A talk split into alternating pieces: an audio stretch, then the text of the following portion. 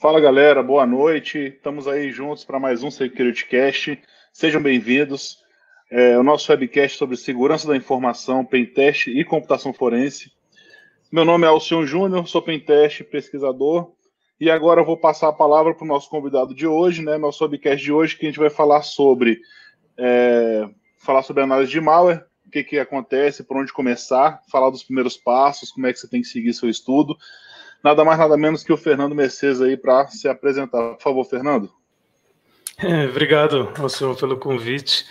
Valeu, galera do SecurityCast, estão fazendo um trabalho legal para caramba, principalmente nesse momento de quarentena, lockdown que a gente está. É, bom, minha apresentação, eu, eu trabalho com, com segurança na área defensiva, né, como pesquisador na, na Trend Micro, né, uma empresa de diria assim, uma empresa antivírus, mas fazem software de segurança no geral. E é, basicamente eu faço pesquisa lá, muitas vezes, muitas delas envolvem malware, e aí, por consequência, sua, sua análise em diferentes plataformas, assim, o que, o que cair, né, o que pegar, se eu, se eu conseguir analisar, eu, eu tento fazer lá. E e aí, em paralelo, também faço um, um, um, trabalho assim parecido com o de vocês, né, de, de, promoção de conteúdo e tal, de geração de conteúdo no, no mente binária. Também faço, eu gosto muito de software livre.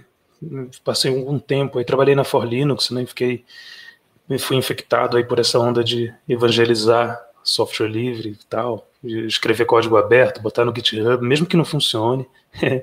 aí é, eu curto essas, essas áreas assim. Né? Acho que de, de apresentação é, é isso. Programo um pouquinho, desenvolvo vários bugs, e aí depois desenvolvo mais bugs ao tentar corrigi-los. E, e, e, fui também um pouquinho de, de infra né, na, na, época da For Linux e antes assim de admin de rede, essas coisas. Eu também fiz bastante, principalmente infra Linux, Unix também um pouquinho. Enfim, rodei um pouco aí, é, desde trocar a placação de Blaster, configurar IRQ, acho que todo mundo aí da área.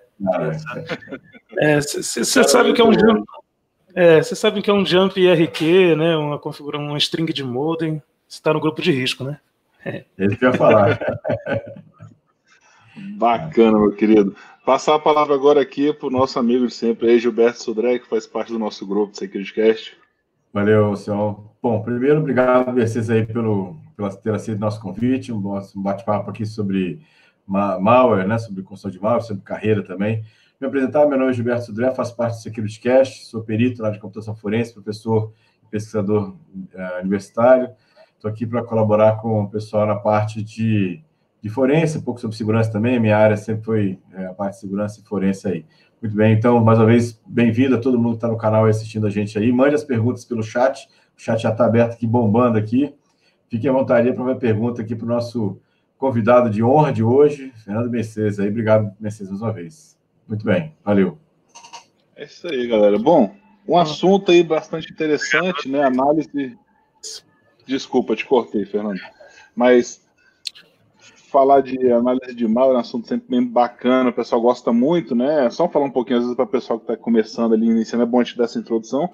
Malware, né, vem aquela da, vem do merge ali do nome de malware, né, ou seja, uma coisa que não é bacana com, do, com, junto com software, né, ou seja, é um programa ali que não faz uma coisa legal, né, e fazer essa análise de malware é um trabalho ali interessante, como a gente fala, bem bacana, porque você fica analisando aquele comportamento, você vê como é que funciona o, o malware, né? Você entende como é que ele se comporta, você instala ele numa máquina, quando você está você tem que entender que quando você instala aquele vírus, né, como é que ele vai fazer para tentar burlar os controles que você tem na sua máquina, né, de antivírus, firewall, né, quando você está lá usando o seu Windão e ele começa a ter aquele comportamento estranho, né, naquele site que você entrou, né, RedTubes da vida, etc.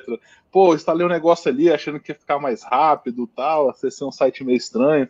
Mas brincadeira à parte, quando você instala esse tipo de software meio estranho e acontece algumas coisas na sua máquina, é exatamente o trabalho que tem ali de analisar. Mas deixar mais falar mais profundamente nosso amigo Fernando, que é o cara aí que realmente tem notoriedade na área também, para falar sobre o assunto. Fernando, deixar contigo a palavra aí, a gente vai batendo papo e te perturbando. é, demorou. É, isso. Eu lembro, você estava falando sobre Windows, né? Entrar em site, pegar coisa e tal. E, e, eu lembro do. Não ainda em malware, mas em, em, engenharia reversa de uma forma geral, assim, que eu costumo dizer que é, a análise de malware é, um, é uma aplicação, né? Uma das aplicações de, de engenharia reversa. Mas eu lembro de um, de um momento em que eu estava na, na, na, casa de uma, de uma, assim, sabe, eu, tinha uma, eu trabalhava numa empresa e tinha uma chefe que é, muitas vezes chamava para consertar o computador dela, assim, né? Só porque, sei lá, era minha chefe, né? Então eu tinha que ir lá. Aí, beleza. E eu tava lá, o lance de uma impressora. É sempre esses problemas bobo, né? A impressora não tá imprimindo. E esses são os bagulhos, às vezes, mais difíceis. Às vezes só não tá ligado, né? Na tomada. Mas uhum. às vezes era uma parada assim: caraca, a impressora não tá imprimindo. Você tinha que, sei lá, né? Fazer uma mudança da pessoa. Tinha que mudar de bairro para a impressora voltar.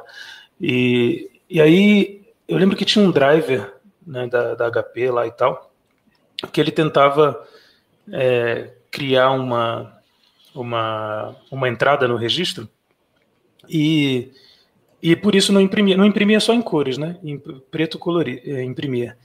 E a parte de cores ele tentava acessar, quer dizer, uma chave de registro, quando mandava imprimir a cor, que não, que não rolava, né? Aí eu lembro que eu usei na época esses olhos DBG e tal, era o que tinha mesmo, mas já é um debugger bom e tudo. É, para ver isso, né? E, e aí vi que ele fazia essa, esse acesso a uma chave que não existia, né? e aí foi. Na verdade, ele existia, mas não tinha permissão de leitura. E aí vi que o driver tinha um bug, né? Só funcionava, só imprimia em colorido se você fosse administrador no, no Windows. Era um bug do, do próprio driver, né? E aí eu vi que falei, caramba, esse assunto de engenharia reversa e tal, ele, ele pode ser útil para várias coisas, né? Para resolver é, muitas ferramentas de engenharia reversa, principalmente no Linux, a gente usa. É, elas, elas foram feitas para debugar problemas de infra mesmo, né? Um software que não está funcionando, alguma coisa que você não tem o código e tal. Então, eu achei muito legal assim quando, quando surgiu, ficou mais popular o tema de análise de malware, que dava para aplicar esses conhecimentos em cima disso e virou meio que uma virou uma profissão, né? É, e, e um, uma ferramenta, um tipo de conhecimento para poder usar em outras profissões também. Aí o negócio foi profissionalizado, agora dá para você ser pago até e fazendo usando engenharia reversa em alguma coisa. Falei, nossa, que legal assim, foi é, foi uma mudança muito grande assim. Pô, legal, legal saber que é, é, é engraçado, né? Algumas coisas às vezes na nossa cabeça, né? O que, que a gente vai ser profissionalmente mais para frente muda o caminho, né? Eu, eu lembro também de, de, várias coisas que me levaram a pensar assim, né? Não, com certeza não foi invadir o Facebook da namorada, né? Mas tem muita gente que às vezes quer começar por isso. Mas são essas coisas que startam na nossa cabeça, né? A minha foi, é, por acaso, foi aquela vulnerabilidade de FTP anônimo, né? Que o pessoal deixava o anônimo lá aberto Engraçado, isso aí com 14, 15 anos, cara, molecão, via descobrir isso aí em sites, né, em fóruns americanos, você começava a olhar e pô, o que, que é isso aqui, né? Por que, que tá funcionando desse jeito? É uma falha de configuração, aí você começa a explorar outras coisas e vai entendendo, né, como é que a cabeça de um pentester funciona. Pô, tem um serviço FTP, deixa eu ver se tem essa conta aqui aberta, deixa eu ver se tem um serviço vulnerável. E eu acho que é bem isso aí a ideia, né, que o pessoal confunde é, aí vamos falar um pouquinho do nome, né? Que a galera confunde muito a questão do nome do hacker, né? Acabou se mistificando pro mal, depois se mudou, e hoje quem da comunidade fala que é um hacker, o cara já olha meio estranho, né? Pô, o cara tá se chamando de hacker. Mas esquece que o conceito do hacker ele vem ali do software livre de antigamente, né? Vem ali do é Stallman, né? Que trazia essa, essa ideia, que falava, né? Que o hacker é aquele cara curioso, né? Que nem você falou, pô, começou a olhar ali, só funciona no driver se for administrador. Então é meio que essa história, né? O cara que vai curioso, ele vai buscando esse tipo de coisa, né? Eu acho que já nessa, nessa meio que essa veia que te pegou aí também, né? Esse bichinho que te mordeu.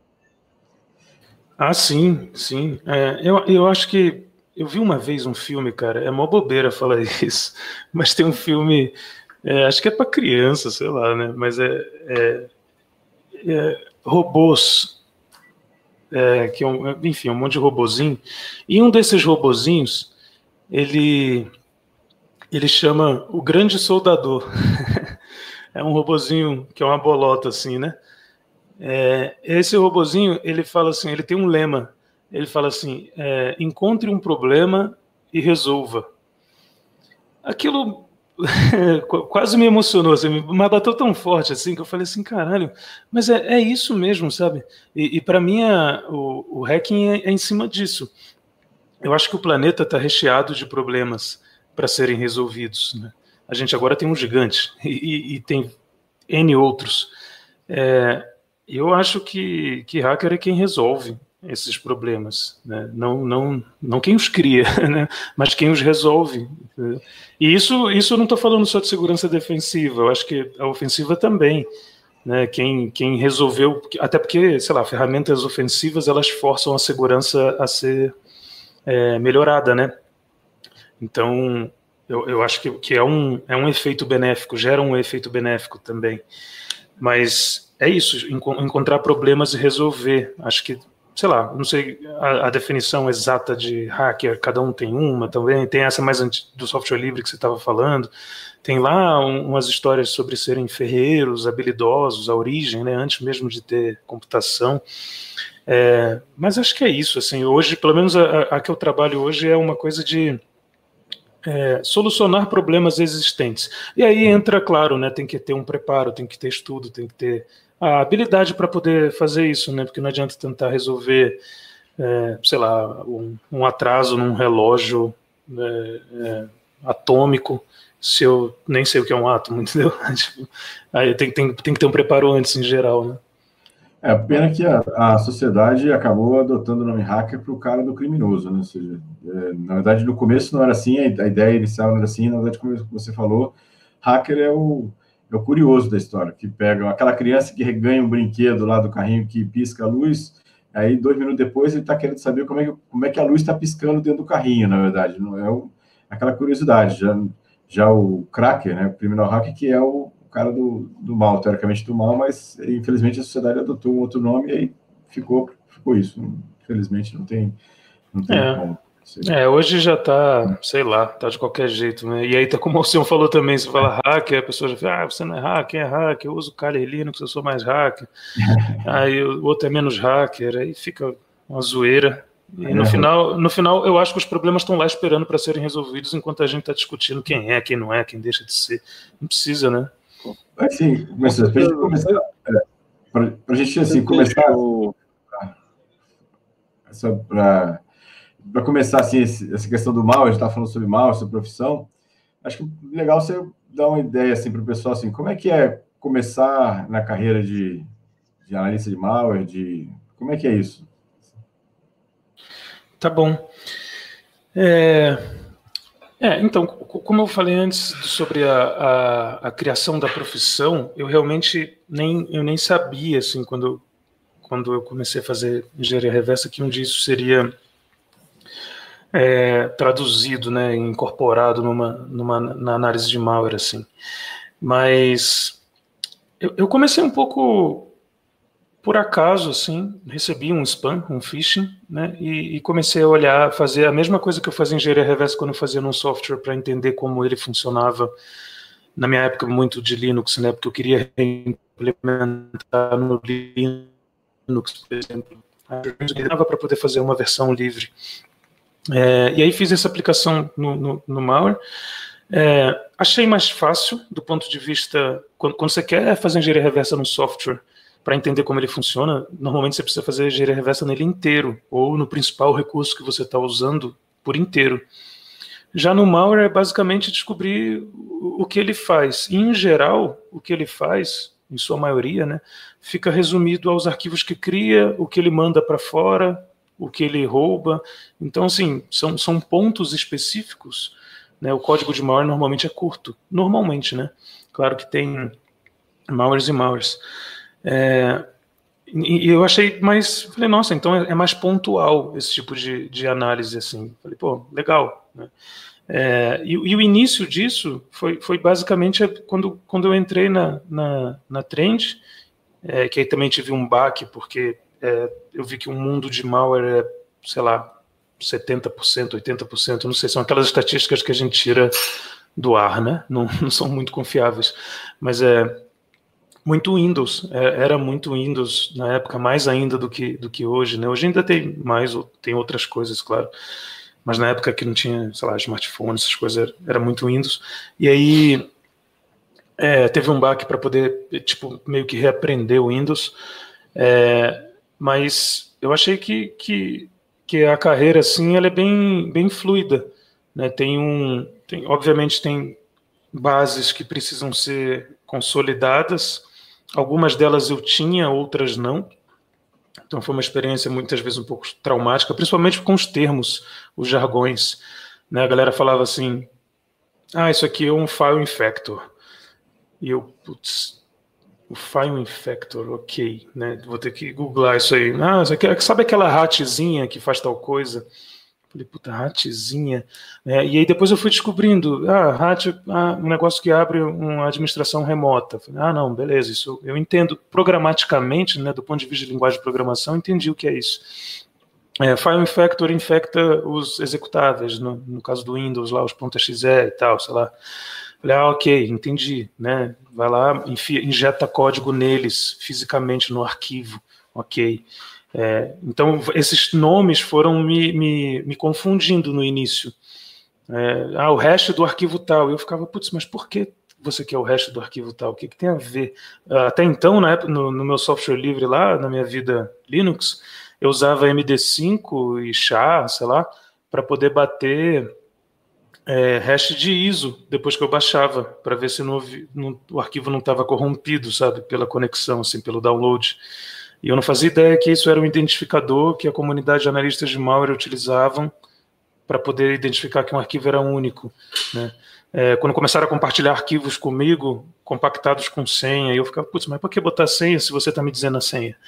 Aí depois que eu fui, ah, faz sentido, para eu não dar dois cliques e não executar na minha máquina e não me infectar. E compartilhavam arquivos com senha comigo sem me dizer a senha também porque as senhas é, entre os analistas de malware, né, senha é, vírus, infected ou malicious, são padrão. E teoricamente eu tinha que saber já daquilo, mas ninguém me disse como é que eu sabia. Então foi uma foi um início de carreira assim é, com muitas novidades, mas muito mais no âmbito de termos, de entender conceitos já utilizados, já estabelecidos na área, é, do que o aprendizado em si como as coisas funcionam. Quando eu comecei a aprender assim quando as coisas funcionam quando entramos em é, ah, ver, ver, os malwares em si, né, fazer as análises em si e aí ia para um lado começou o ransomware, começou, entrou a malware Linux, não sei o que, a galera usando banco de dados para é, contar vítima. Eu falei, caramba, tá, tem um monte de tecnologias aqui.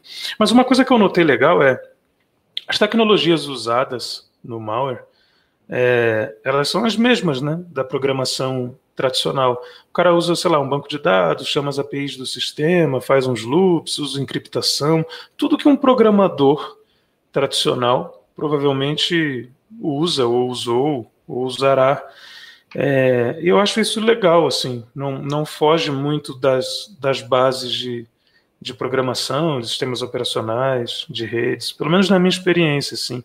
Existem malwares muito avançados que, que eu talvez nem, nunca tenha olhado, mas no geral, assim, no meu dia a dia, quando analisar dentro de uma campanha, é, normalmente é um programa, né, um .exe, ou um binário de Linux, ou um binário de Mac, puro, que faz alguma coisa. Muitas vezes scripts, né, e, e, coisas que a gente não se livra, sabe?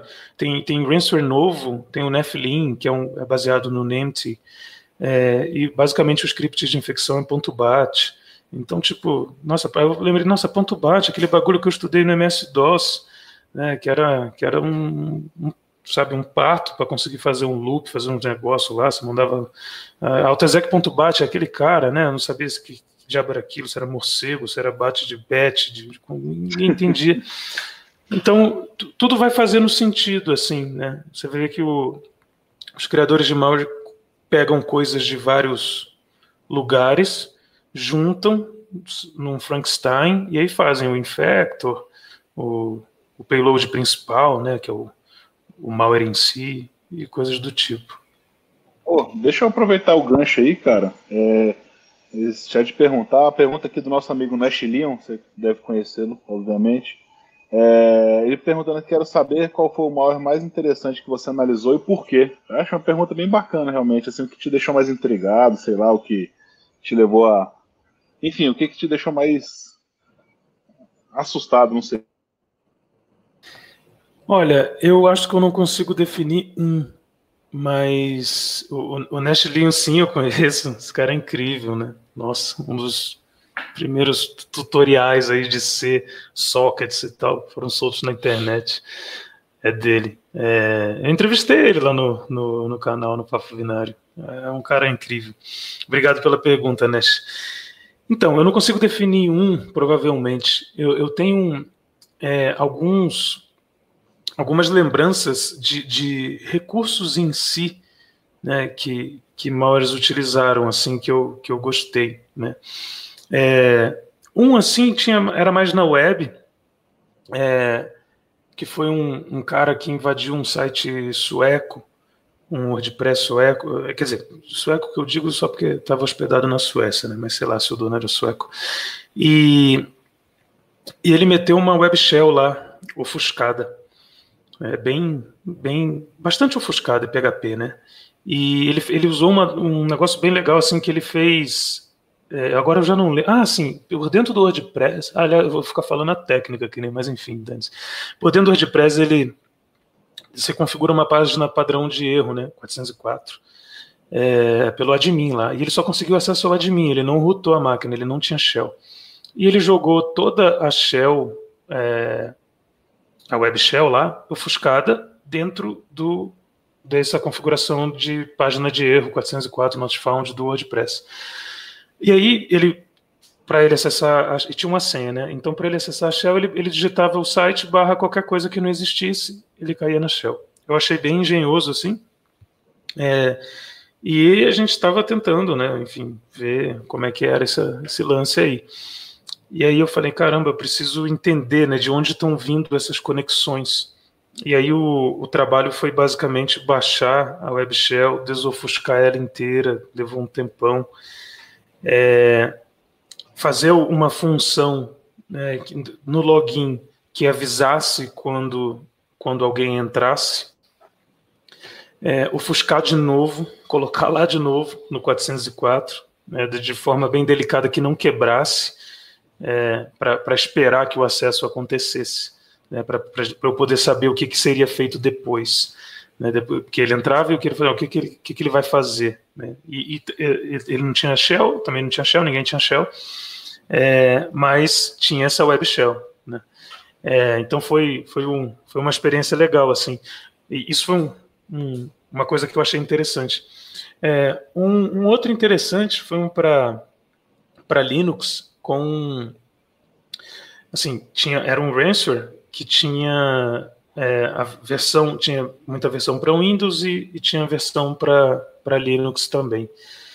E, e a versão para Linux né, tinha um, um, um bináriozinho ELF lá, que acho que foi o primeiro ransomware que eu vi extremamente funcional em Linux, que levava em consideração todos os pontos do, do sistema operacional, usava é, tipo dev random, não sei o que, para fazer para gerar CIS, fazer um que o cara considerou, né, quem criou, considerou, apesar de partir do mesmo código-fonte, considerou as, as questões no, no, Windows e no Linux como usar recursos do sistema que um tem e o outro não tem. É, e é, foi muito legal porque, decompilando, dando uma olhada assim, eu vi o, um monte de coisa, assim, como, como fazer né, técnicas de programação mesmo, que, que foram muito úteis assim de aprender. Falei assim, caramba, então o cara mata um processo assim, né? O cara mata um, um, um sei lá, um, agora eu não lembro exatamente, mas, mas eu lembro que ele estava é, redirecionando, tipo assim, para não gerar nenhum output, redirecionando todo o output do próprio processo para DevNull, né, de, de maneiras muito criativas, assim, que eu nunca vi em tutorial nenhum na internet de programação, sabe, ou de Linux. Então, você acaba aprendendo muito.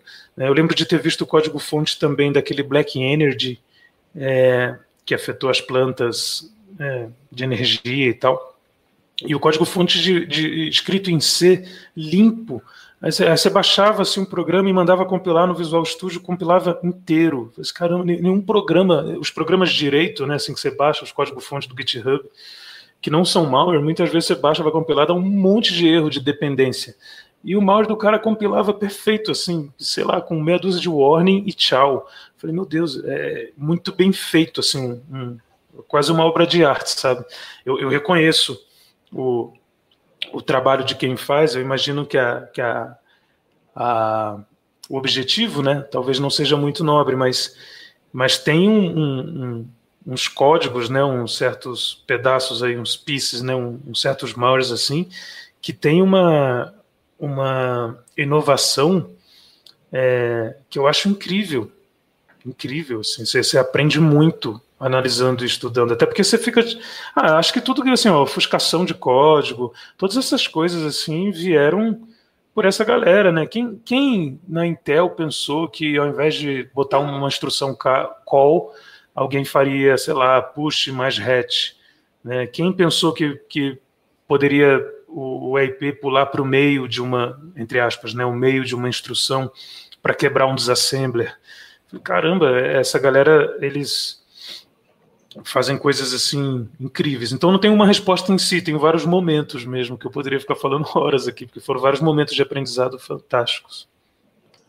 É, bem bacana, cara. Nessa tua. Desculpa, Sudré. Ah. Desculpa. É, nessa área, assim, eu acho bem bacana que tudo tem, tudo tem uma metodologia, né? Tudo começa de um ponto, vai para outro, você não chega lá. Aí fizeram uma pergunta legal sobre análise estática e dinâmica. É, qual que seria mais rápida, né? Talvez você falar um pouco da metodologia acabaria é, de fazer uma metodologia rápida, né? Como funciona na cabeça, assim como tem na um pentest, obviamente tem também na análise de malware. Se puder falar rapidamente, como seria o teu trabalho no dia a dia quando você pega o malware, o que, que a gente come, que, que começa a fazer né, para analisar ele? Oh, eu exploro muito a estática, eu gosto muito dela. É, tanto que eu fiz uma, uma ferramenta com um, toolkit né, que chama PEV, que é só de análise estática, assim, só, e, focado em PE. É, hoje a gente mantém o Jardel, a gente mantém ele lá. É, tipo assim, normalmente eu começo com a estática mesmo, porque eu preciso, eu quero saber, assim, eu tenho curiosidade de saber em que linguagem foi feito aquilo, para eu já me preparar, né, psicologicamente, principalmente. Né, se eu vejo que é um, né, sei lá, um binário feito em C++, ou Borland C++, ou Visual C++, ou um binário feito em Go, eu já sei mais ou menos depois por onde eu vou.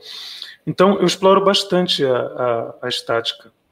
Normalmente eu baixo um arquivo novo, já jogo no DAI, que é o Detect It Easy, uma ferramenta legal pra caramba, que já diz compilador, não sei o que, se tem proteção, se não tem.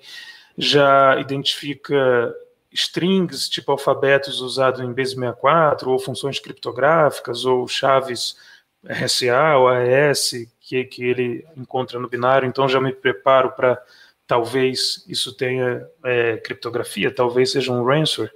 Então eu, eu eu gosto muito de explorar a estática assim. Vejo o número de sessões, se eu vejo que o binário tem uma sessão, falo, putz, já é um binário que já, já fizeram alguma maldade. Se tem 200 sessões, também. Agora, se tem quatro ou cinco, provavelmente ele está tranquilo. Eu vejo as permissões das sessões e tal, o tamanho, né? Tem uma sessão zerada, puta, deve estar tá esteja diante de um packer, de um binário empacotado e tal, comprimido. É, então, a, a, estática me diz muita coisa sobre isso. Às vezes tem string solta também, e aí você já vê de cara o que está rolando por, em algum nível. Já tem as funções que usa, né, e tal. É, isso vale tanto para Windows quanto para Linux, né, no caso, assim, que são as duas plataformas que eu mais olho. Depois disso, é, aí eu decido, assim, se, se for um código pequeno, e, eu, e dá para ver isso num disassembler, né, tipo Ghidra, Binary Ninja ou AIDA, é, dá para ver o tamanho do código. Se for um código pequeno, muitas vezes eu nem preciso rodar. Né? É, também tem uma coisa assim, às vezes você baixa o, o, o, o malware, ou recebe, e aí você tira o hash, joga no Google, você já encontra um relatório né, de alguém que já fez análise, ou dessa sandbox é, online, É, e aí você já vê alguma coisa também. Mas se for realmente novo, aí tudo bem. É, aí parte para análise mesmo, né? E aí, é, dependendo do tamanho do código, se for um código que olha assim e fala assim, putz, não está dando para entender é, e ele precisa ser, ser rodado, com o desassembly já dá para ver onde, onde eu preciso parar, né? E aí abro num debugger, aí, aí parto para dinâmica, né? Abro num debugger e deixa eu tirar o somzinho aqui. Abro para para dinâmica, abro num debugger e começo a, a boto um breakpoint onde precisa mutar, ou precisa parar e é, e, e, rodo. Né? E aí vejo especificamente aquele trecho de código que eu não entendi no disassembly, por exemplo. Eu não fico rodando ele inteiro, sabe, uma hora inteiro. Porque muitas vezes tem. É, passa, sei lá, muitas vezes não precisa, né? Por exemplo, se é um ransom, eu, normalmente eu vou direto para a rotina de encriptação. É, porque ele fica lá, pega os arquivos, varre todos os diretórios, vê os arquivos que encriptam, que não encriptam. Isso é importante, legal, vai para um relatório, mas é, eu não preciso ir linha a linha na análise dinâmica, sabendo o que ele faz em cada linha, senão demora muito, né? Senão você fica assim, nossa, essa linha aqui soma 32 no registrador EX, essa aqui subtrai 28 do registrador SP. Né? Isso não está dizendo nada, né? Para um relatório de análise de, de malware final. É, que ninguém quer saber se ele moveu né, o valor 35 para EBX, ele quer saber o que ele faz, entendeu? Então eu tento ir direto para o que ele faz. O que, que acontece? O que, que pode acontecer? Eu me ferrar, infectar minha VM, encriptar tudo. Aí eu começo tudo de novo. é, Matias, tem uma pergunta interessante aqui. A gente está falando muito na, na época de inteligência artificial, né? É, já existe alguma coisa usando machine learning para criar algum malware ou coisa parecida com isso?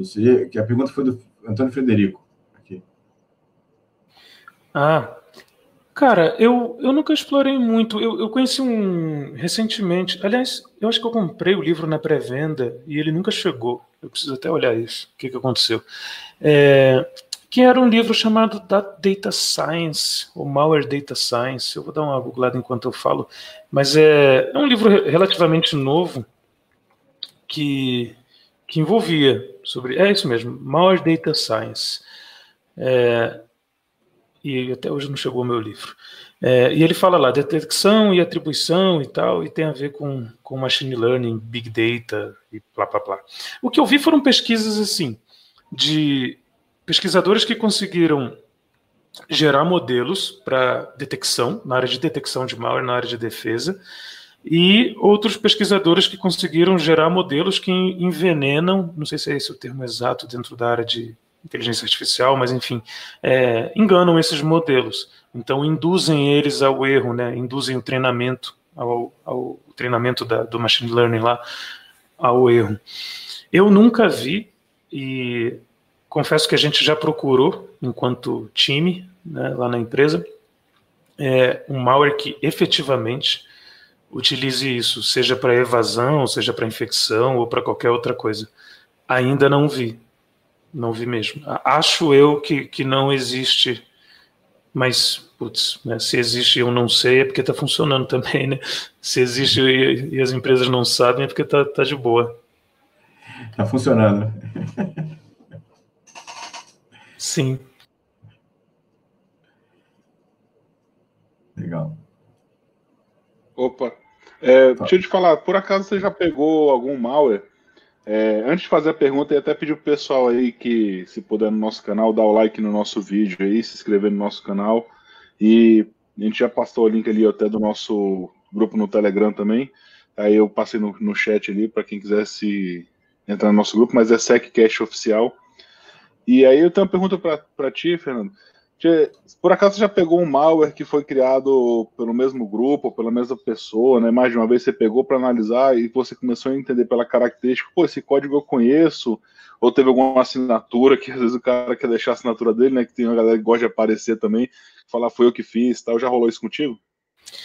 Cara, essa pergunta é muito boa, porque eu acho que isso é o, é o, é o primor da coisa, sabe?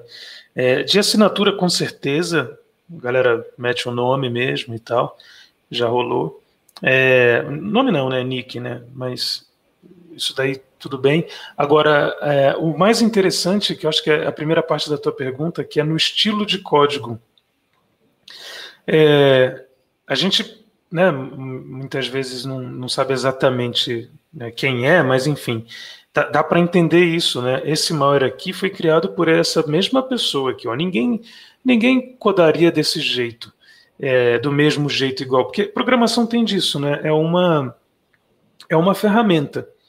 Então, é, com ferramentas você constrói coisas, mas em geral vai ser sempre diferente, né? Provavelmente se alguém pedir para você fazer um programa e para eu fazer o mesmo programa, nós vamos gerar dois códigos diferentes, mesmo que seja na mesma linguagem, assim.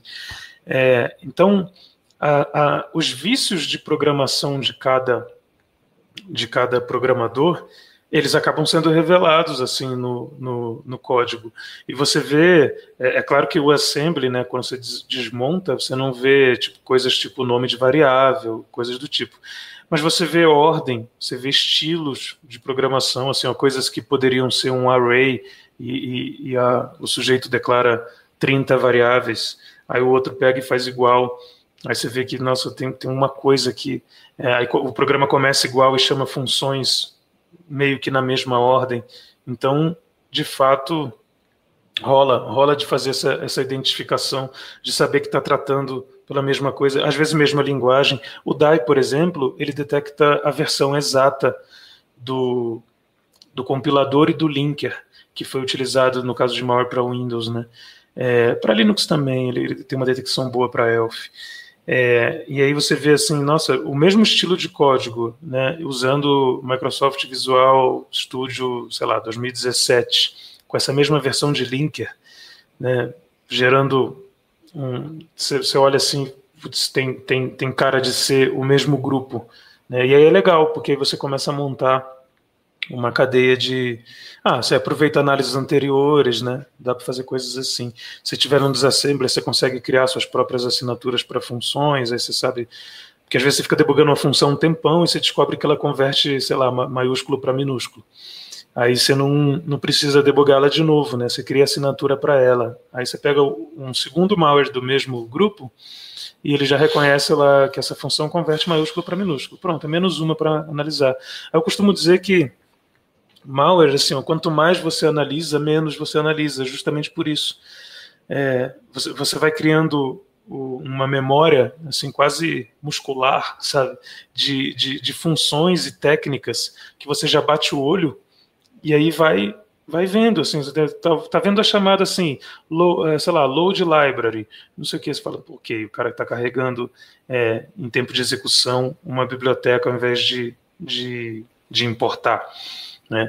Aí você começa a ver ah, o cara pegando o endereço da getproc address, não sei o que, de algumas funções específicas da API do Windows. Nossa, puta, tá querendo injetar. Você começa a deduzir coisas. Você pode errar, né? Mas você pode. É igual o processo de branching de processador, sabe? Você pode errar, mas é, você pode acertar também, né? Com muita. com, com grande chance de acerto. É, como é que você assim, imagina é, o Maurits como arma de guerra? A gente já viu o Stuxnet, que foi o, né, acho que talvez seja o primeiro, né, não sei se foi o primeiro, mas o mais famoso, com certeza. Isso vai, vai evoluir agora, com, juntando aquela pergunta da inteligência artificial. Como é que você vê essa situação do malware usado como arma de guerra, como ataque? Como é que você vê isso? Cara, depois que eu vejo notícias assim, ó, do tipo implante em placa-mãe, implante em placa de, de, de, de, roteador, de não sei o que, aqueles microimplantes, não sei o que, atribuído a sei lá que país, eu acho que isso já está acontecendo pra caramba, assim, não tenho...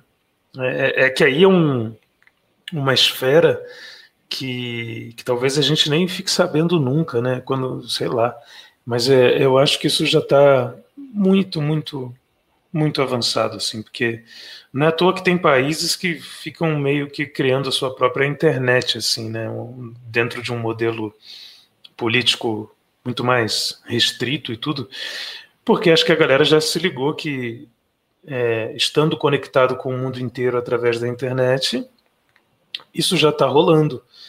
É, então, eu, eu, não duvido mais de nada, assim. Eu acho que esse, sei lá, eu tenho a impressão de que privacidade é meio que uma ilusão, sabe? Hoje em dia, talvez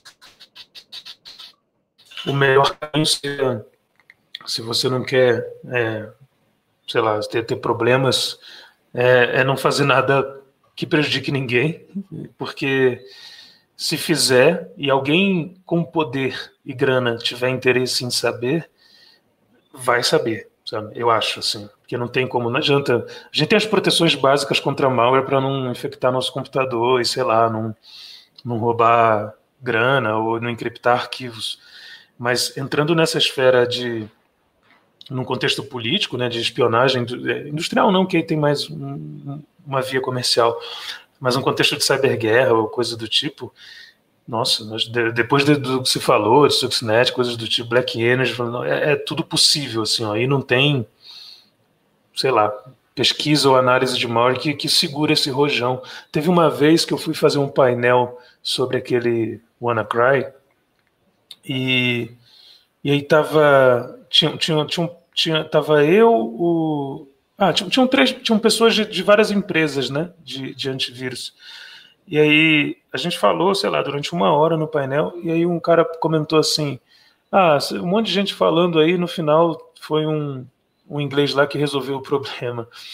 E eu falei, mas é isso mesmo, né? É, de, depois esse inglês foi preso lá, não sei, né, por, por associação com outro mal, não sei qual parte disso é verdade ou não. Mas no final é isso, entendeu? A galera fica falando é, depois que o bagulho é feito. Não duvido nada, enquanto a gente está falando aqui, surgiu um negócio que infecta pelas ondas de rádio do ar, da terra, do vento, coração, fogo, sabe? É, é, é um nível muito é, avançado, na minha opinião. Assim. Acho que estamos perdidos. Ah, eu acho interessante que esse é, o malware, né?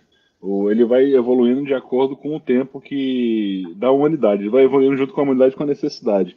Então, assim, voltando um pouquinho, né, 2015 você falou, é, a gente estava falando do WannaCry, né, que foi o ransomware, né, que foi mais ou menos o boom do ransomware, ou seja, todo mundo queria é, resgatar Bitcoin e ganhar dinheiro com isso, né, ou seja, uma, o, o, pessoal estava atrás de dinheiro. Teve um tempo um pouco mais atrás que era a galera de Carder, né, ou seja, que ia atrás de cartão e tal, e aí, voltando bem no início, a gente teve o primeiro vírus aí, o primeiro malware que foi criado, acho que foi 81, né? Foi para os Apples, né? Que era uma piadinha que o pessoal fazia. Você pode me corrigir se eu estiver errado, por favor. Que é, é o Cloner, né? Eu não, não lembro direito o nome dele, Elk Cloner, se eu não me engano. Que foi feito exatamente para fazer uma piada ali, era difícil de remover porque não tinha proteção.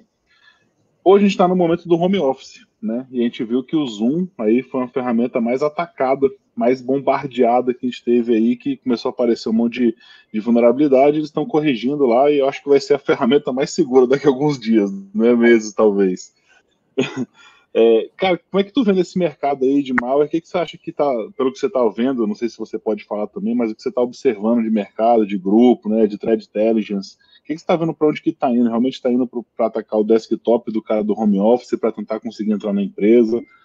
Qual que é a tua visão nesse ponto aí para a galera? Pra gente falar já para a galera esse.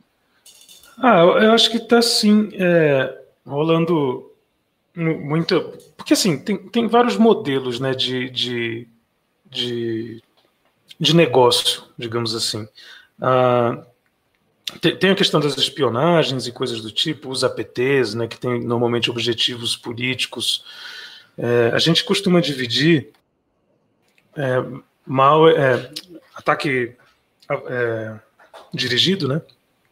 De APT, que seria avançado e tal, de cybercrime tradicional. E aí, é, teoricamente, assim, às vezes tem coisas que, que, que compartilham do, de, mesmo, de objetivos parecidos, mas, em geral, a gente teria o, o cybercrime tradicional atrás de grana, né, de fazer grana para si, é, e, o, e o ataques é, mais avançados assim atrás de informações e tal.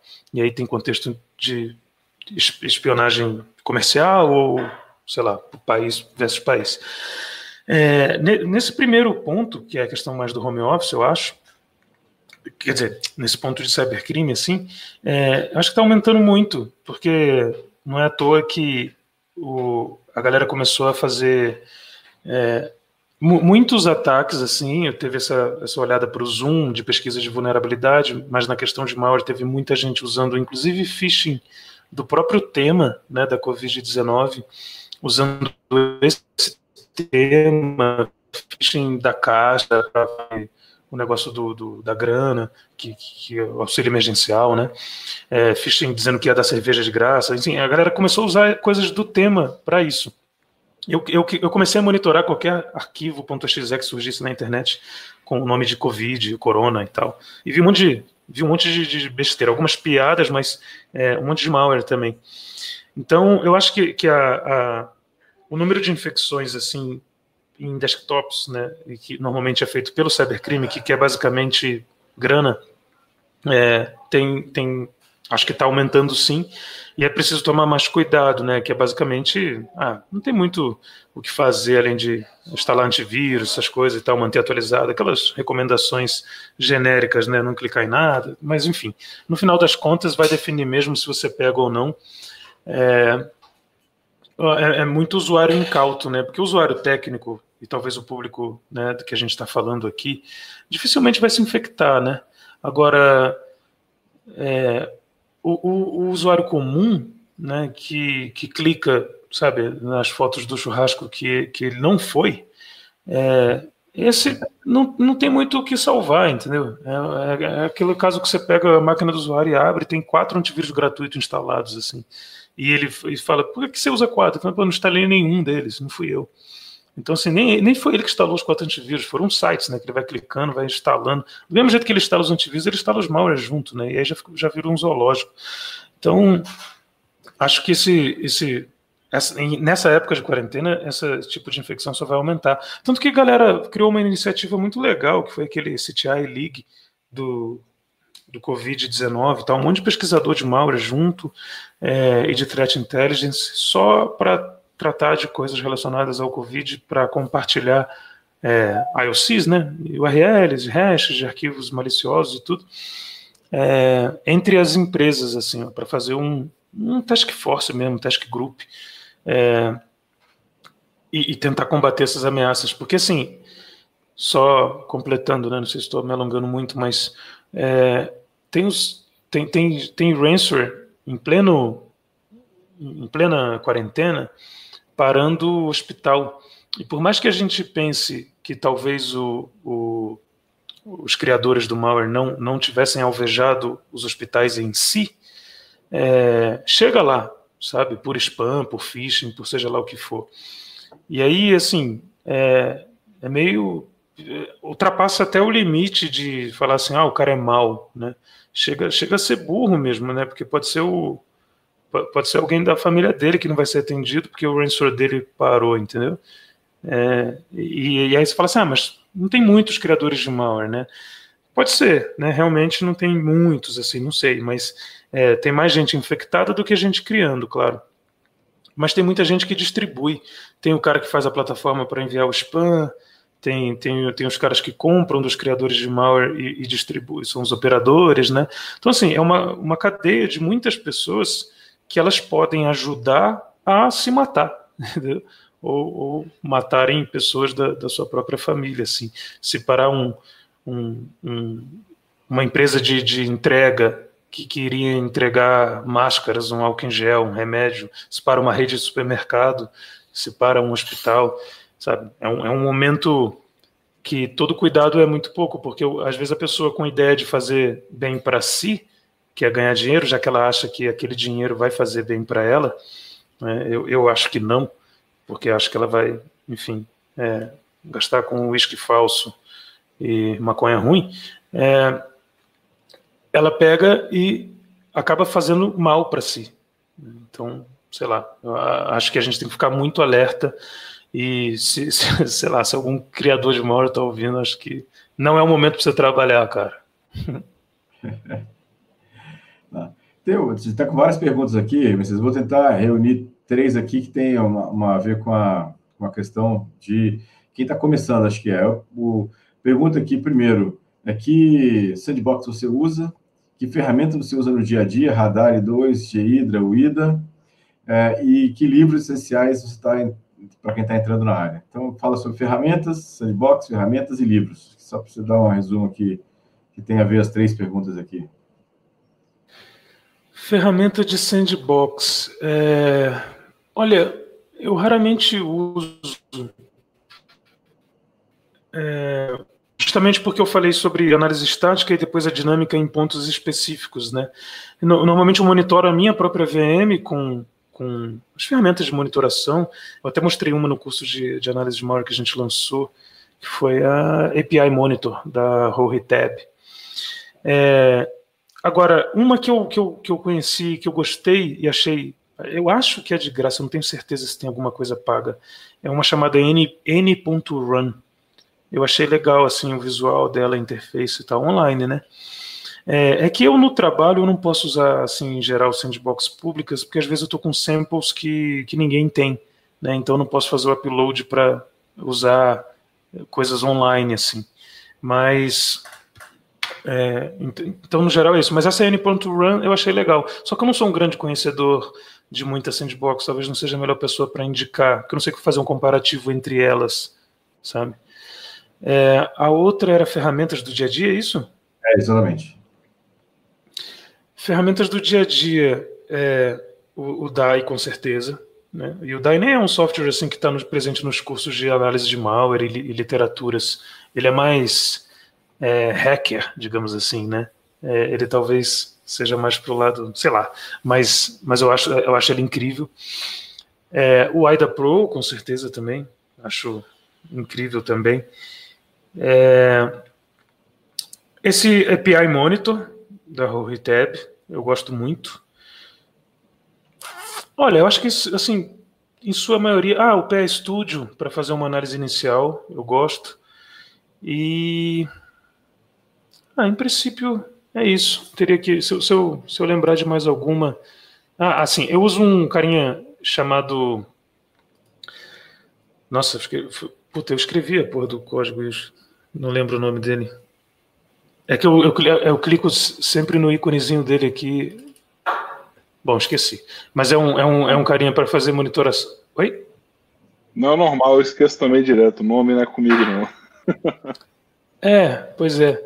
É, é para fazer monitoração de, de, do, do que rolou na, de criação de arquivos. Né? Ah, FileGrab, FileGrab, lembrei. Eu tenho um íconezinho dele aqui, mas ele está com outro nome porque é a versão zoada. Enfim, é, esse eu uso no dia a dia também. E aí, dependendo de cada tipo, por exemplo, se, se, se rolar um. Se eu baixei um binário em bola de C, talvez eu precise usar uma ferramenta chamada Event to Address para pegar o endereço dos eventos. Se é um binário em .NET, aí provavelmente eu vou para o DNSPY ou é, D Sharp ou IL DASM, enfim, ILSPY, quer dizer, que é Intermediate Language. É, aí, aí são ferramentas que vão para cada para cada tipo de arquivo, né? Se está no Linux, aí é outro toolset, né? GDB com PEDA. É, PEDA, PEDA eu parei de usar e troquei pelo Jeff. É, mas é basicamente GDB, Jeff, tudo. E alguém falou de Radari. É, eu, eu já usei, assim, quando saiu, né, e tal, comecei a testar e tal. Achei muito legal. É, acho muito legal que eles têm uma conferência só deles, né, que você só pode falar sobre Radar, assim, qualquer tópico que envolva o radar o R2. É, pelo visto, o negócio faz tudo, é um puta de um framework, mas eu nunca me especializei nele, não. Então, ele não está no meu dia a dia, mas acho que quem vai para a linha do radar e acaba fazendo tudo que eu faço com outras ferramentas lá, sabe, só no radar. Acho que ele tem essa cara de framework que, que, faz tudo assim. Dizem que a curva de aprendizado é alta, realmente os comandos são bem diferentes assim, mas acho que uma vez aprendidos, vai que vai. Mas no meu dia a dia não está não, mas está tranquilo. Pegou os livros só para complementar. Tem alguma, tem alguma sugestão de um ou dois livros assim, para quem está começando, para entender a, a, lógica do processo? Tem alguma...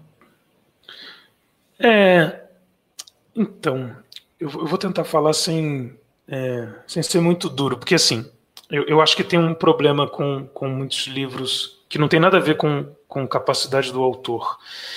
É só com o nível da, de educação educação do termo no sentido de preparo mesmo, né, é, das universidades, das escolas, sei lá, que é tipo assim, começar pelo fim, né, é, análise de malware, beleza, e eu, já li esses Practical Malware Analysis, é, ah, eu não lembro mais os nomes, mas é um do ETzinho, o outro Cookbook, não sei o quê. Fui, fui lendo tudo, tudo que surgiu aí.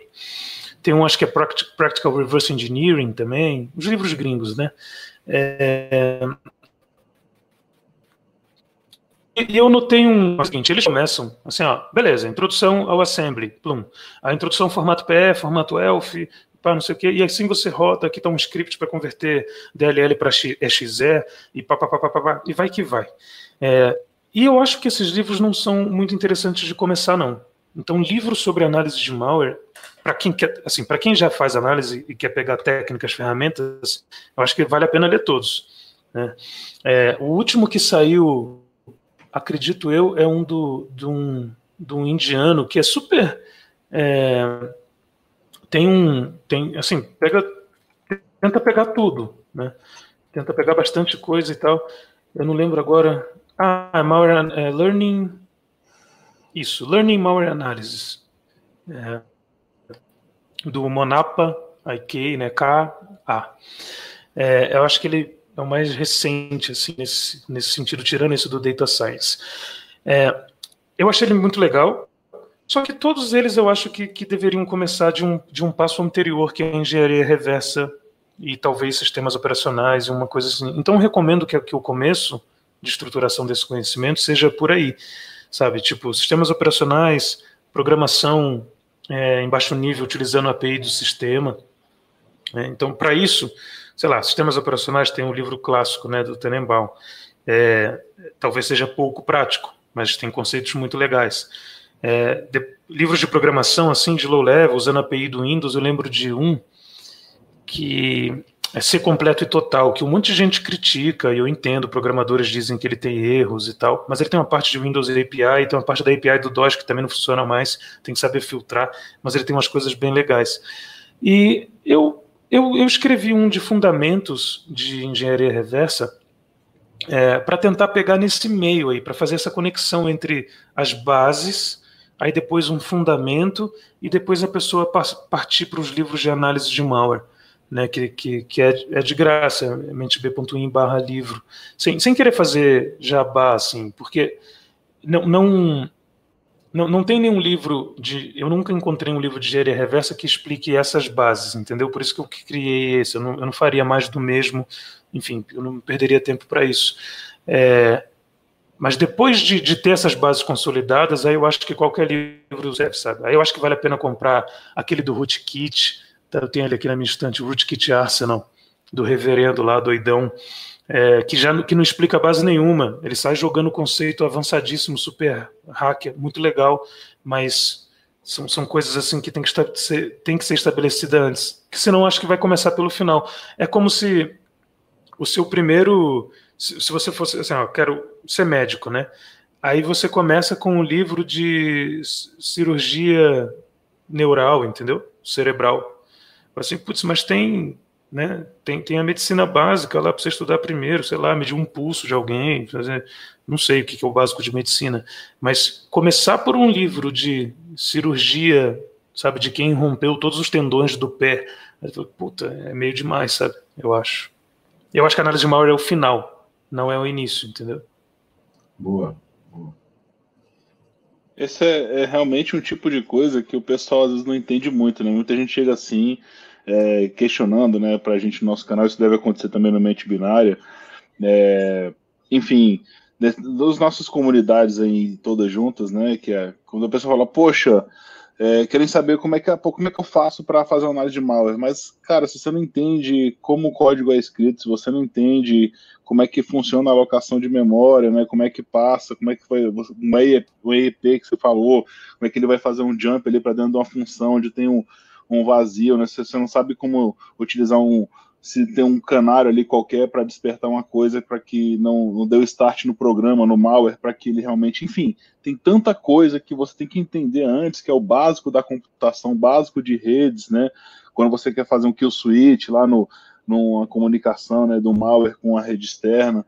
Enfim, tem tanta coisa que você tem que entender antes de você começar a analisar que se você não conhecer o básico, você não sabe o que está fazendo. Você vai estar tá pegando essa receita de bolo na internet, né?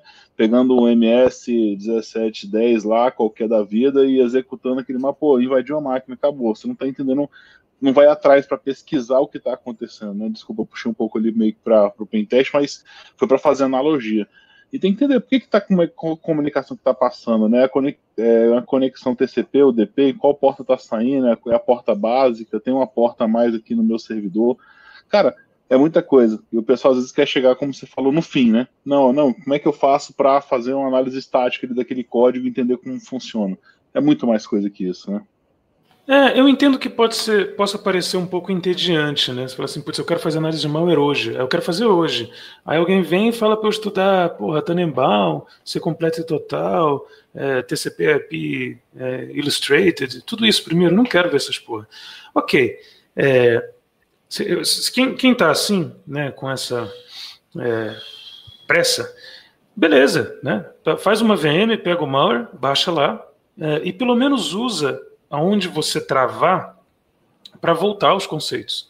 Né? Tentou desassemblar, desassemblar lá, viu um erro, desassemblou errado. Ok, vai estudar como desassembly é feito. Aí você vai ver que você vai ter que estudar coisa como uh, linear sweep, não sei o que, como, como desassembly é montado. Aí você volta né, para trás, aí você acaba estudando programação. Pode ser que você precise gerar um códigozinho simples, fala, putz, não estou entendendo esse desassembly do malware aqui, está muito grande.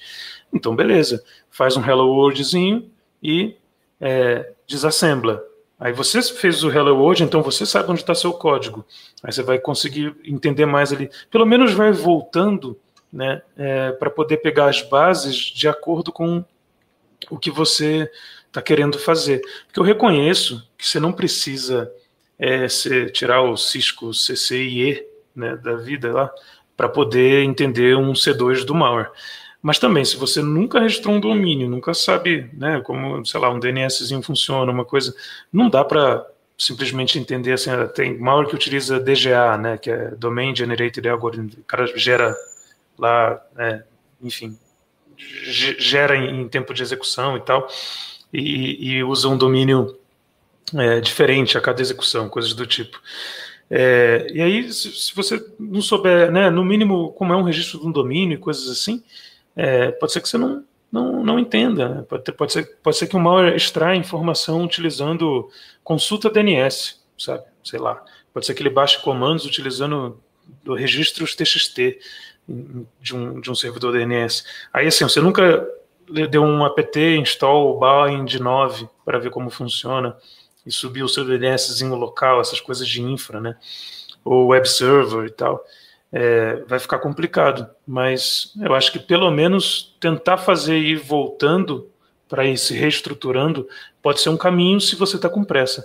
Se você não está com pressa, acho que fazendo as coisas na, no, no caminho mesmo de programação, depois de redes e tal, sistemas operacionais que você quiser é, trabalhar, acho que, que vale a pena, porque é muito legal, é muito interessante. Você pega um Windows Internals da vida, o livro, se você dedicar mesmo, ele nunca vai falar sobre malware, provavelmente. Mas é muito interessante. Entendeu? Você vai ficar olhando lá e tal. Aí tem um capítulo inteiro sobre threads, que você talvez nunca veja um malware utilizando threads tão bem quanto naquele capítulo. Só que cria o seu programa multithread, que seja, cria um ping multithread, entendeu? Sei lá, faz alguma coisa assim. É, aproveita aquele conhecimento ali. Na hora que você vê um malware utilizando uma thread, que seja, bobinho, você vai bater o olho direito e falar, ah, beleza, de fato. Create thread, é nós, dá nada aqui. E aí segue o jogo. Legal. Cara, teve uma pergunta aqui. Desculpa, André. Vai, vai, lá. É, é, o Jorge, só aqui, o Jorge perguntou se você já conseguiu parar algum malware enquanto ele estava sendo executado em uma empresa. Enquanto estava sendo executado em empresa. Olha. É, ficção, provavelmente, né? Oi? Durante a infecção, provavelmente, né? Ou durante a. É, não, não, mas eu acho que é mais por uma questão de, do, do meu estilo de trabalho mesmo. Assim, como, como eu fico na área de pesquisa, eu não, eu não atuo né, no, em, em, casos que estão rolando assim. Então, aí seria mais uma galera que responde a incidente, né? Um time de IR, coisas do tipo. Então eu nunca fui envolvido numa coisa que, que está acontecendo naquele momento, sabe? Urgência, telefone tocar na madruga, aquela coisa meio, meio filme lá. É, não, não, é meu dia a dia, não. O meu é, é um pouco mais passivo, assim, tipo de. Ah, tá rolando uma campanha de mal, eu tô analisando os arquivos aqui com calma, enquanto ele tá infectando. tipo, não, não é minha responsa parar uma infecção, no geral. É, mas é parar a campanha, a infraestrutura por trás dela. Aí, aí sim, aí eu já consegui, mas no cliente em si, não. Opa, tava no mute aqui. Tem uma pergunta que eu achei interessante aqui. É, o que fazer quando você está é, quando você está bastante tempo, né, alimentando com o relacionador de OC, criando é, várias correlações, é o Vitor Neves está fazendo. Mas você não tem um cliente, uma vítima, ou seja, não tem a materialidade, né? O que, que a gente pode fazer com isso? Continuar coletando, mantendo histórico de diversos grupos, abordar processos, é, coletando inteligência sobre, sobre malware, mas não tem um cliente que foi afetado, é isso? É, acho que foi isso mesmo que ele quis dizer. O que fazer quando você está bastante tempo coletando, alimentando o correlacionador, você cria várias correlações, mas você não tem um cliente vítima, né? ou seja, não, não materializou, acho, ali com alguém. Não tem uma infecção, provavelmente, né? E aí... É. É, aí acho que é uma, Acho que é uma pergunta na área de threat intel, né? Diria assim, né? Tá, tá juntando muita inteligência sobre ameaça, correlacionando e tal. É, mas não, não, não, materializou aquilo. Cara, eu acho que hoje em dia o, os malwares são muito voláteis, assim, né? Os criadores criam novas campanhas o tempo inteiro e, e raramente reusam. Acontece, mas vão criando coisas novas com muita, com muita facilidade. Até acontece algum reuso de infra, mas aí você vê C2, né, servidores usados para suportar malware, que já foram servidores de, do ransomware, de uma botnet, de oito diferentes tipos de cavalos de Troia e tal, e aí você fica perdido, você não sabe mais de quem é quem aquele negócio ali. É, eu acho que a inteligência hoje ela está muito volátil.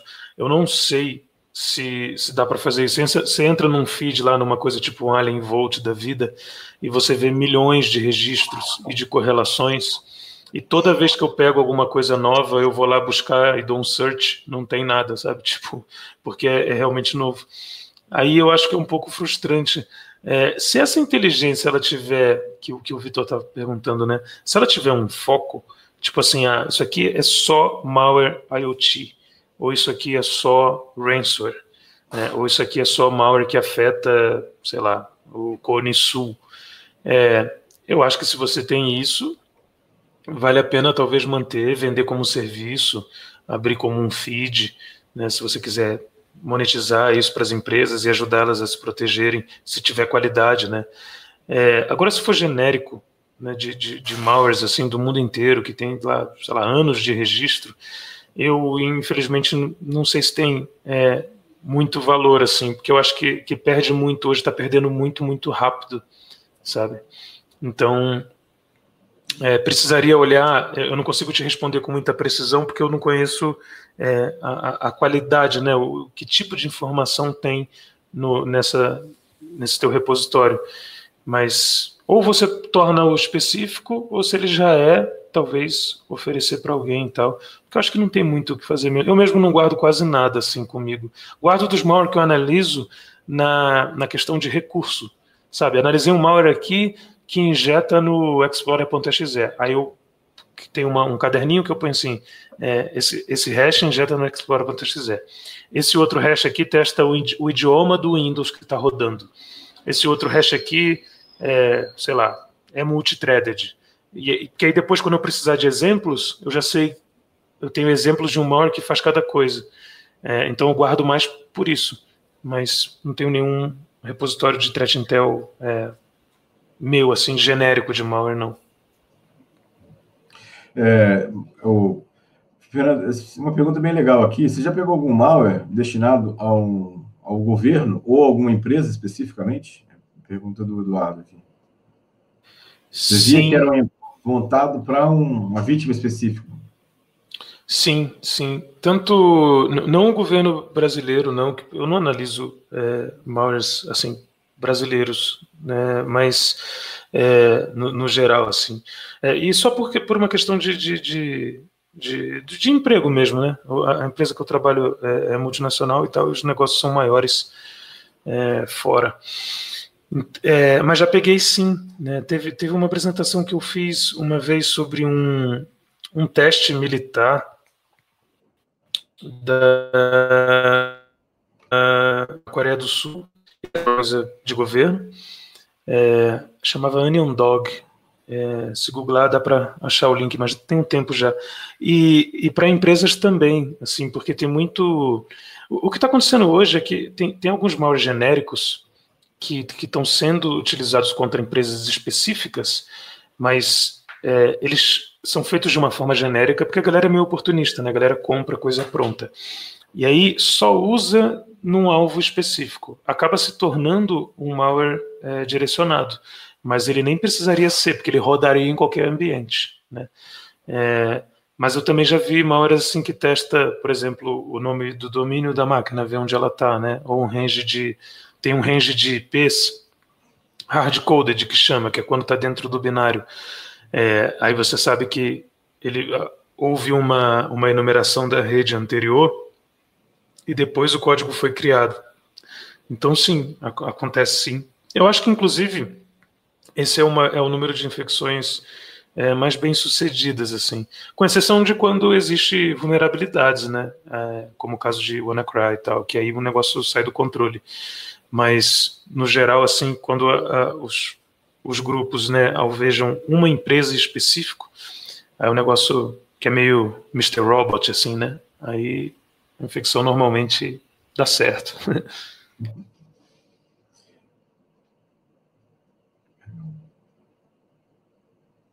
Acion?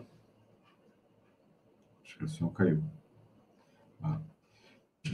aproveitar aqui. É... Tem uma, uma pergunta aqui do Gleice perguntando: você considera válido e didático escrever malware para estudar o funcionamento? É, é, engraçado essa, essa pergunta, porque eu tive, eu, tive, é, eu acho que sim, vai. Eu estou respondendo assim, né, de uma forma pessoal. Eu sei que isso é meio foda, assim, as pessoas falam, ah, você não tem como falar de forma pessoal porque tem a empresa. Mas, cara, é, eu, eu eu, quando entrei na, na, na trend, me, me falaram claramente, né, falaram, oh, você não pode escrever nenhum tipo de coisa que pareça malicioso né, publicamente tudo.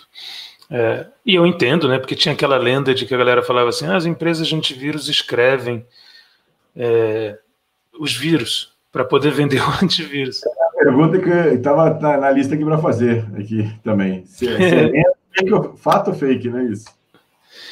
Olha, quando eu entrei para a área, é, era fake. Eu não sei se no início as empresas fizeram isso para conseguir alguns clientes. Aí eu não estou ligado. Mas é, eu acho que isso não, não, há muitos anos não faz sentido. Eu nem, nem sei se rolou, né? Mas. Porque assim, é mal é novo todo dia, né? Sei lá quantos malwares são criados por dia, mais de 100 novos por dia, com certeza. É, isso falando de um país, talvez. Então, acho que nem precisa, né? É, fazer isso. Mas se rolou isso antes, aí eu já não sei. Agora, é... Eu esqueci a primeira pergunta. Escrever malware é, para fins didáticos, você acha que vale a pena? Ah, então, é, eu, eu acho que sim, eu acho que sim. Principalmente para você entender exatamente como, como as técnicas funcionam. Tipo, você vai estudar malware que injeta em processo? escreve um injetor de processos, né? Vai estudar malware que infecta PE, escreve um, um, um PE infector.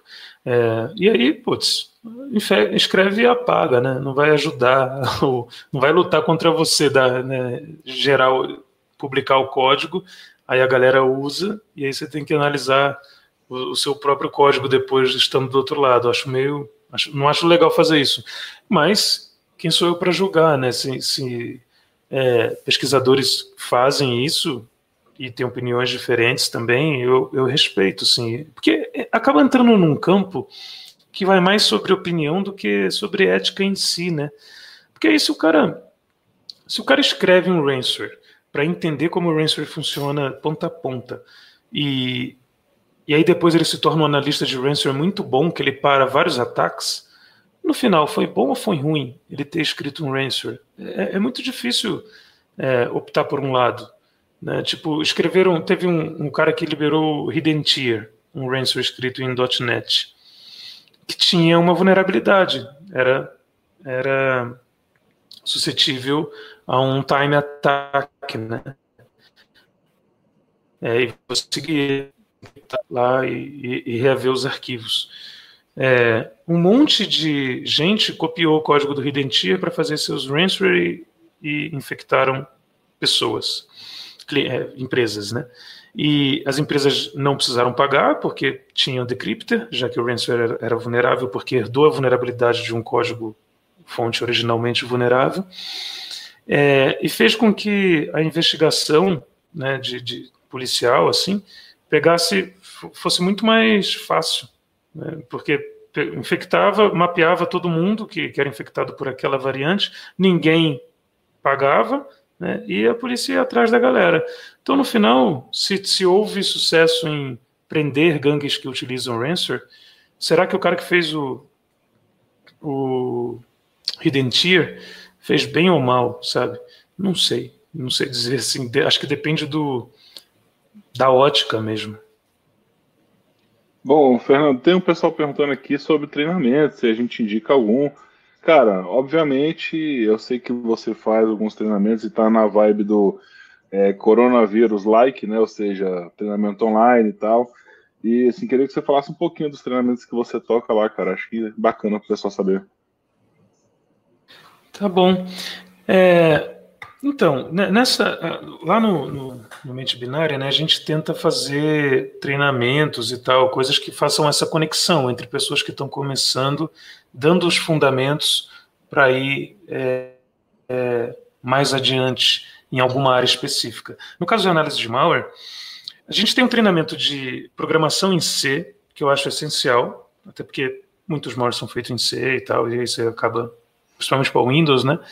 É, é, um treinamento de programação, mas que te ensina coisas sobre arquitetura mesmo, assim, tal. É, o que é um inteiro na memória, sabe? O que é um Little Indian, como né, ler, coisas do tipo. E, e eu, eu né, quando eu montei esse treinamento, eu fiquei fazendo um paralelo de compila o programa em C, vê o assembly, olha como ele funciona, tá vendo isso aqui? Cada linha entende, pá, pá, pá, pá, e aí segue o jogo.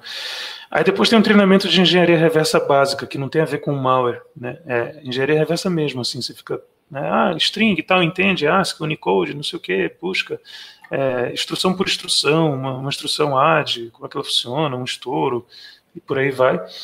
E agora, por último, a gente fez um de análise de malware, né, que eu chamei de AMO, análise de malware online, que ele ainda está rolando.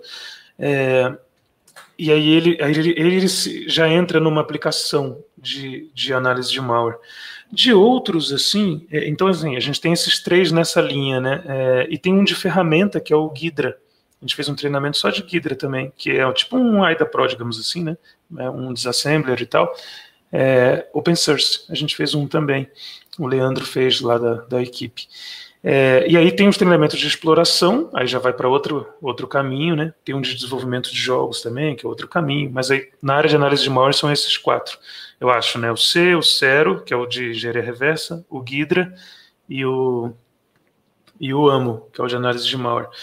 É, no Brasil, se, se, falando em Brasil, assim, eu acho que tem, tem um presencial da RNP, que tem que ver quando ele rola e tal, tem que achar vaga e tudo, mas ele é presencial, ele, ele é engenharia reversa de código malicioso, então ele já tenta juntar as duas coisas, né?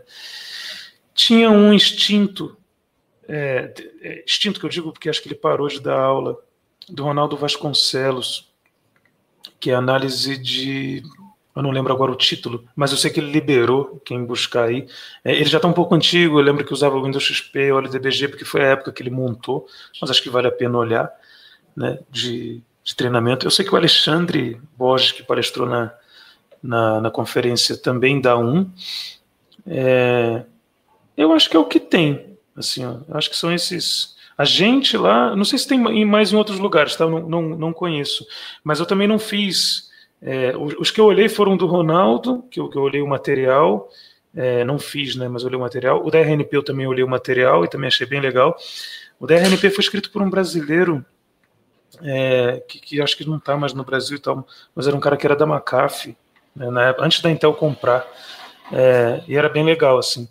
Só que está um pouco antigo. Enfim, eu acho que os caminhos, buscar esses materiais assim, e fora, acho que fora, né, inglês, aí tem, sei lá, acho que tem muitos, né, deve ter internet. E tem os, para quem é milionário, tem os da Sans, eu acho. Só que aí você tem que ter uma grana considerável, né? Acho que nem, nem, nem a quarentena eles reduziram o preço, mas ok.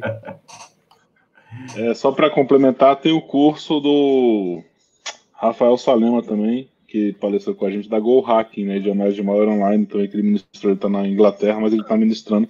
Já teve uma turma, não sei se vai ter outra aí.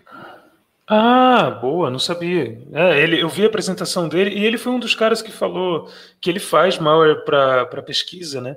Para entender e não tem vergonha de falar disso. Eu achei legal, assim, é, é, é, o jeitão dele mesmo. É, faço e entendo e quero fazer e é nós. E ele falou sobre ofuscação, né, na, no, no, evento. Não sabia que ele estava com curso. Legal, legal. Então, mais um. Bacana. Beleza. Tem mais Bom, alguma é... pergunta aí, André? Ou a gente já ah, vai partindo aí? Deixa eu ver se aqui se tem alguma. Ah, tem uma pergunta aqui curiosa, na verdade, né? Que pergunta assim: já houve algum caso que um, algum criador de malware te identificou né, como análise do, analista do malware e te ameaçar ou algo do tipo? É, eu acho que eu nunca dei trabalho para eles.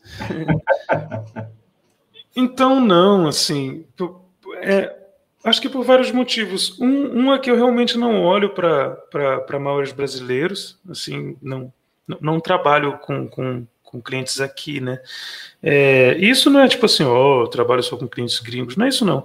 É, é, é só porque o, o, o, acho que o lucro mais sei lá, deve ser alguma questão né, de grana da empresa, assim, de, de ter lucros maiores nos países, assim. É, e, e outra que, assim, eu não tenho nada contra eles, entendeu? Eu acho que são pessoas e, e merecem todo o respeito. É, e alguns são programadores muito talentosos. Eu acho, eu acho, não vou dizer que eu acho legal o que eles fazem, mas assim, por um lado, é de novo entra em questões né, de, de, de ética, de ética não, sensíveis, né? É, se eles não fizessem malware, eu talvez não tivesse esse emprego, né? É, então, não sei se eu agradeço ou se eu desagradeço, entendeu? É, mas eu não, nunca, nunca estabeleci uma relação de guerra com, com criadores de malware, assim, eu acho. Estamos aí, né? Analisando o código, estão fazendo o trabalho dele, eu estou fazendo o meu. É, acho que a gente convive, coexiste em, em, em harmonia. Eu, eu só lamento porque, assim, as pessoas. É, eu acho que as, todas as pessoas merecem ficar em paz. E eu acho que o cara fazer um malware, né, ficar tentando prejudicar alguém, tirar grana e tal, e eu já vi frases do tipo: ah, a gente não rouba das pessoas, a gente rouba do sistema, a gente rouba do banco. Gente, não é verdade. As pessoas têm dor de cabeça, por mais que elas vá no banco ter que ligar para reaver sua grana e tal, não sei o que, e talvez até consigam, elas têm dor de cabeça, né? É, isso gera um prejuízo mental nas pessoas, sim. E eu acho que também quem cria malware e, e, solta nunca dorme tranquilo, sabe? Fica sempre tenso, sempre naquela coisa de tomar volta de um lotter daqui, um lotter dali. É, é uma vida muito escondida, né? É, é uma vida muito, assim, eu, eu acho muito primata. Eu não acho que ninguém merece ter essa vida. Então, eu não tenho nada contra, mas eu acho que as pessoas é, que estão fazendo isso talvez possam repensar, porque esse talento é muito melhor aproveitado ajudando as pessoas e muito mais bem reconhecido. Você vai ficar muito mais feliz e muito mais em paz, que é o que você quer. No final, a pessoa quer ganhar grana para ficar em paz. Né? Só que essa paz ela nunca vem por causa do método que ela escolheu. Né? E talvez se você mudar um pouquinho esse método, né? tipo aí o Rafael estava falando, né? É, que ele faz malware para pesquisa. Né? Então ele não precisa usá-los para cometer crimes, para depois ficar fugindo, ficar tentando se esconder. É, dá para continuar fazendo hora, inclusive, né? E, e, e, ficando de boa, entendeu? Recebendo um salário, sei lá, trabalhando de casa, ficando tranquilo, sabe? Não é mil reais a mais ou a menos, ou uma garrafa de uísque a mais ou a menos, ou uma baladinha a mais ou a menos que vai é, preencher nada na, na sua vida, saca? É, é, o ideal é sempre você usar isso para o bem, né? O que eu vejo é você utilizar isso aí, porque, porque por que não ganhar dinheiro de forma correta, né? Eu pego isso aqui que eu aprendi e vou trabalhar na trend, vou fazer o trabalho que o Salema está fazendo lá dentro da, da, do trabalho dele lá, agora está fazendo a pesquisa no fora. É por que não ganhar de forma lícita, né? Poder dormir, deitar em paz e saber que vai pingar o salário e cada dia melhorar, né? Não tem porquê. Tem porquê isso, né? Bom, cara, Fernando, é, primeiramente aí, cara, acho que já vai partindo para o final. Acho não, né? Vamos partindo para o final. É, não sei se você quer dar aí algum aviso ainda para a galera, falar mais alguma coisa, mas de antemão eu já te agradeço aí pelo por ter participado com a gente, tá? Queria agradecer também as mensagens, todas as perguntas, a galera que participou ativamente, né? Realmente trazer teu nome aí foi uma coisa que trouxe bastante gente para nossa nosso webcast é bem bacana, né? A gente sabe que é um horário complicado, né? Final de noite, mas a pandemia está ajudando de alguma forma, né? Esse trabalho que a gente faz, que você faz também no, no Mente Binária, né? Que é um trabalho de webcast que já tem mais de cinco anos aqui, você também já tem um bom tempo aí que está fazendo, tá bem legal. Então agradecer a galera que está participando no nosso webcast. E eu te agradeço, vou abrir, botar as palavras aí para deixar você falar suas palavras de agradecimento aí para a gente ir encerrando já. Beleza, beleza. Ah, cara, eu. Primeiramente, de verdade, assim, né? Acho que é, é muito importante isso tudo que a, que a galera tá fazendo, né? Vocês, é, tem um monte de evento pipocando e tal, a galera jogando pro online. Acho que a área de segurança tá incrível, incrivelmente bem quitada, assim, a galera querendo, né? Muita vaga aberta, muita coisa remota. Uma das poucas profissões, assim, né, que dá para fazer remoto. Não, não todas, né? Eu sei que nem, nem é todo mundo de TI que não sofreu com isso. Tem muita gente que foi demitida ou, ou sofreu redução, é, mesmo sendo em TI, talvez mesmo em segurança também. Mas mesmo assim, né, ainda é, é uma, uma área muito digital, né? Você está na frente do computador o tempo inteiro, então dá para fazer alguma coisa. Então acho que vale a pena, vale a pena bastante estudar essa área, né, principalmente agora, e agora com mais vagas, talvez mais, está é, tá, tá ficando muito disputado, então as empresas vão precisar dos melhores. Acho que o estudo tem que ser priorizado nessa área, sabe? Esquece, é, sabe, outras coisas assim. Muito, eu recomendaria muito cuidado com as distrações, porque você abre o browser com 60, 68 abas, sendo que de duas delas sai som, e você tem um milhão de aplicativos, é, e com, com cada um deles com 300 grupos. E, e, aí nesses grupos você fica vendo, sei lá, né? Eu mesmo tenho os grupos de meme, tenho os grupos de um monte de coisa. E, e os grupos de segurança, né? Onde muitas vezes é muita zoeira, que é legal, mas é legal para perder tempo, né? É legal para você encostar ali, tomar um café e tal, e dar uma olhada nos grupos, dar uma zoada. É, porque se você não usar é, para estimular, tirar dúvidas, colocar suas coisas para rolar. Gente, é, alguém já viu sei lá, sabe como resolver esse erro aqui e tal, não sei o quê. Aí é legal, aí você vai compartilhando coisas. Porque senão o dia inteiro passa e quando você vê, você não fez absolutamente nada, sacou? E você perdeu né, um, um, um dia que poderia ter dedicado é, estudando, assim.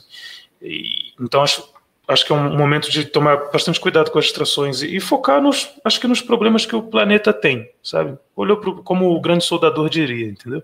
Encontre um problema e, e resolva. É, olhar os problemas que o planeta tem e fazer. Tem um monte de software é, esperando patch de análise de malware, de pentest, de coisas do, do, tipo, né, esperando bug report. Tem um monte de softwares que as pessoas publicam e não tem tutorial, esperando alguém para escrever um tutorial sobre eles. É, enfim, tem muito trabalho a ser feito, sabe? Muito mesmo, muito mesmo. O mundo precisa de muito mais calma. Se você desenvolver uma técnica nova para detectar ransomware, tem umas coisas muito legais que dá para fazer. É, sei lá, acho que focar na resolução de problemas é, eu acho que é o que de fato te faz feliz. E aí tem uma dica adicional, se me permite, que é assim: é, eu vejo o, que o cybercrime, por exemplo, ele tem bastante foco na grana, né? O pessoal quer grana, quer grana, quer grana. É, muitas vezes a gente se comporta de uma forma parecida. É, qual é a profissão que vai me dar mais dinheiro, por exemplo? Né? Eu lembro quando a Estácio, a faculdade lá no Rio de Janeiro, sem querer criticar, mas lançou uma faculdade de petróleo e gás, na época que estava o boom dessa, dessa área de vários empregos na Petrobras e tal. Eu falei, velho, faculdade de petróleo e gás, o que, que é? Quando, quando eu me formo, eu sou o quê? Bretoleiro, gazeiro, que, que diabo é isso, sabe? É, eu, eu, achei muito oportunista. Não sei se aquilo fez bem ou mal para as pessoas, mas é, eu acho que assim, o, o, as coisas têm uma razão para serem. Então, se você está resolvendo problemas, o mundo gosta disso que os problemas, que você continue resolvendo problemas e o mundo vai se encarregar de te pagar por isso. Seja isso através de empresas, de freelancers, de qualquer outra coisa. Dinheiro não vai ser uma preocupação, saca? É, quem, quem, tem dinheiro como objetivo é, esquece para que está vivo. Você né? está aí para ajudar a sua comunidade, olhar para o lado, ver que as pessoas são iguais e fazer algo por elas. E as pessoas que fazem algo pelas outras, elas são mantidas. Tipo assim, o dono da Uber não está milionário à toa, entendeu? Ele resolve um problema de anos que tinha na sociedade. Né? Assim como o dono do Rap, sei lá, as startups e coisas do tipo.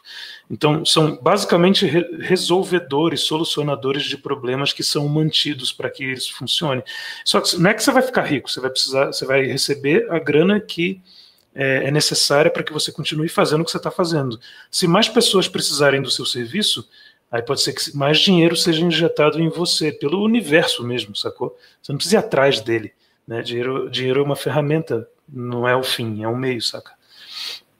Acho que é isso. Legal.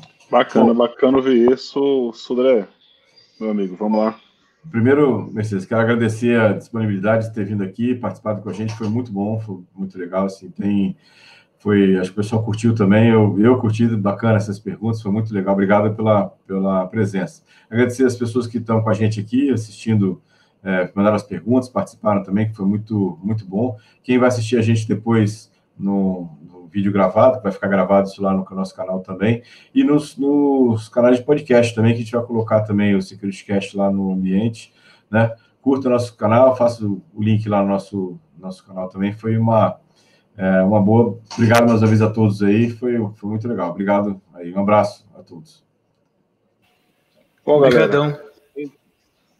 Valeu, realmente agradecendo novamente aí nosso amigo aí, o Fernando Mercedes. Espero que que a gente integre cada vez mais as comunidades de segurança, aproveitando esse momento de união e unir cada vez mais e acabar com esse ranço que o povo tem, né? Que cada um sabe mais que o outro e o do outro não presta nunca, né? Eu sempre falei isso, acho que a gente tem que quebrar e é a união que, que melhora tudo, né? Não faz só açúcar, a união faz a força também. Ah, piadinha. Mas bom. É, só lembrar do nosso, do nosso site aí para a galera, tá? É securitycast.com.br, acessem lá nossa página. Nós temos o Facebook também, que é o facebook.com.br seccast, só procurar lá. O nosso canal no YouTube que vocês estão participando, a gente pede para dar o like no vídeo, como sempre. É, se inscrever no nosso canal, ativar a notificação, compartilhar com os amigos, que é sempre importante para ajudar nosso projeto. É, lembrar que nós estamos em todas as plataformas em podcast, então de hoje para amanhã a gente já vai estar extraindo áudio aí e lançando todos os podcasts no iTunes, no Google é, Podcast, no Spotify e no Tanin Radio, tá? Então a gente vai publicar lá. E em 15 dias aí, ou mais um pouco, a gente vai estar voltando com o nosso webcast aí com outro convidado para falar de algum assunto aí interessante da nossa área. Pô, só fazer uma coisa Tu, alguém que você curte sertanejo, alguém curte sertanejo aí, lembra do César Menotti? Viu o que, que o pessoal tava sacaneando na áudio do Gustavo Lima? O pessoal falando que o César Menotti era o maior pidão do mundo, né? O cara falou assim: caraca, bicho. Ele ganhava as coisas tudo chorando, né? Falou assim, pô, meu sonho, né? Era ter, não sei o quê. Aí o pessoal tava pedindo um curso aqui para mim. Eu falei assim, pô, meu sonho, Fernando, era que a gente pudesse pegar um curso seu aí para sortear lá no, no nosso canal lá do Telegram, entendeu? Esse curso ser online aí, sortear pra galera que tá pedindo. Se eu conseguisse isso um dia, ia ser bom demais. o curso do. Ah, tá. Pensei que você estivesse falando. É, o curso é mais de mal. Meu sonho era conseguir um curso desse para sortear pro pessoal, entendeu? Se conseguisse isso, eu tô quase chorando aqui de tristeza. quem sabe a gente consegue esse curso para sortear lá no canal do Telegram depois. Ô, oh, cara, mas então, ó, com certeza, porque o, os cursos que a gente faz lá são todos liberados. Não. É, é, é, de graça mesmo. É só de entrar graça. lá no canal e, e seguir. E fazer. Bom saber. Bom saber. Tinha que falar isso que o pessoal tava querendo saber quanto que era, tal, me perturbando aqui. Então é bom que ah, a gente não, já sabe não. já. Não, a gente faz um esquema de. Uh, as pessoas doam, né? E aí os, os apoiadores doam pra gente e, e eles viabilizam todo o projeto. Então viabiliza para quem doa e para quem não, não pode doar, né? Então vai, a gente vai mantendo. Enquanto a gente apoia o é, com grana, então dá uma quantiazinha mensalmente, a gente fica com insumo para poder bancar tudo. Aí não, não, nada tem custo. É, é, um formato que a gente escolheu. Não é o melhor nem o pior, é só um formato sim, X. Mas é tudo de graça. Só chegar lá e fazer mentebinária.com.br, tudo de graça lá.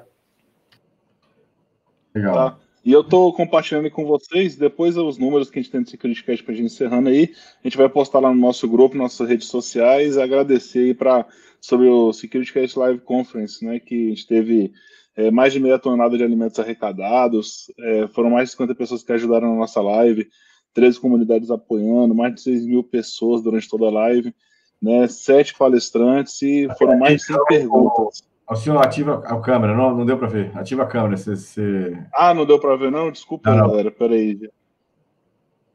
Eu vou fazer toda a minha tela aqui que fica mais fácil.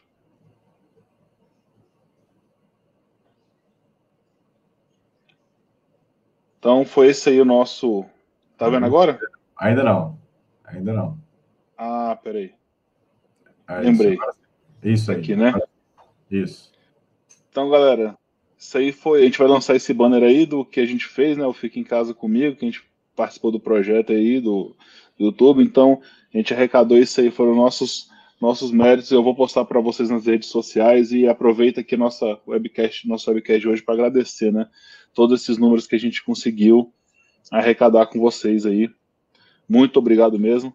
Pessoal, então para a gente fechar, valeu né? Agradeço Valeu. todo mundo e até a próxima aí. Abraço. Valeu, pessoal. Obrigado. Valeu, Mercedes. Mercedes, obrigado aí. Obrigado, galera. Tamo junto. Tamo junto.